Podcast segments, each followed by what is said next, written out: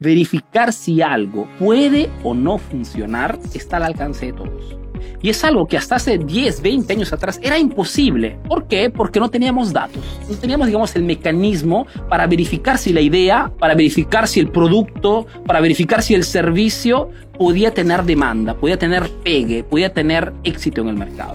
Cosa que se puede hacer hoy. Antes todavía de pensar en qué plataforma utilizar, eh, qué sistema de pago utilizar, antes de perder tiempo en cosas que llegan después, es verificar si esa idea si esa, si esa intuición, si ese talento o si esa habilidad, esa técnica, esa táctica que he aprendido de repente en mi juventud, quieres ponerlo y empaquetarlo en una información, en un curso, en un libro y venderlo, tienes que verificar antes que puedes verificar si eso funcionará en el mercado. Y esto es una cosa que poquísimos emprendedores toman en consideración mínimamente. La mayor parte de emprendedores, te lo digo con toda sinceridad, son emprendedores que fundamentalmente tienen una idea y piensan que si para ellos les resulta, si piensan que para ellos se visualizan ya líderes en el mercado con esa idea, lo hacen. Y no es así. Se juegan capital, se hacen préstamos con el banco, familiares, hacen un montón de bulla y al final, después de seis meses, un año, cierran. Porque no han verificado si esa idea tendrá o no resultado. Y lo puedes analizar simplemente utilizando una página de Facebook, que es exactamente lo que hemos hecho nosotros para poder entrar en el mercado latino. Hemos tenido una intuición, hemos hecho un indaje de mercado,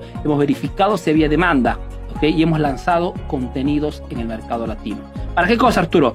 Para verificar si había gente que estaba o no interesada. En el momento que hemos lanzado nuestros primeros productos mínimo viable, hemos verificado que había muchísima muchísimos emprendedores latinos que nos pedían ellos mismos, Arturo, ¿tienes algún curso que venderme? Arturo, ¿tienes algún libro que venderme? Y cuando tienes este, esta respuesta de parte del mercado porque has lanzado tu idea allá afuera para verificar, es un poco como, como el pescador que quiere verificar si en un lago hay o no hay pescado. ¿Qué cosa haces fundamentalmente? No es que te puedes confiar solamente de tu vista, no, lanzas un pequeño anzuelo y verificas, ok, si hay o no presa.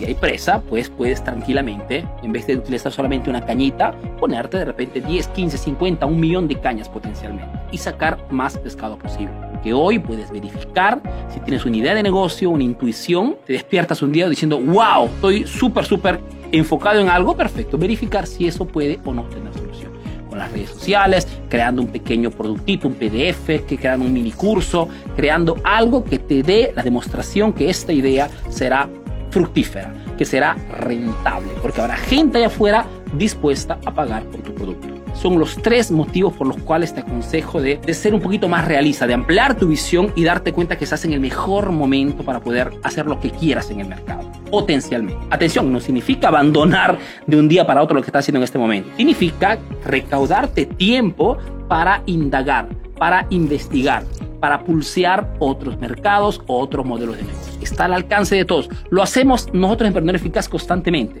No es que vendemos solamente cursos digitales, estamos constantemente probando nuevos sectores, nuevas cosas, nuevas ideas, conociendo la metodología. No estás en el peor momento. No caigas en esta trampa mental que muchísimas fuentes de información allá afuera quieren pasarte. Estás en el mejor momento. Estás en el mejor momento.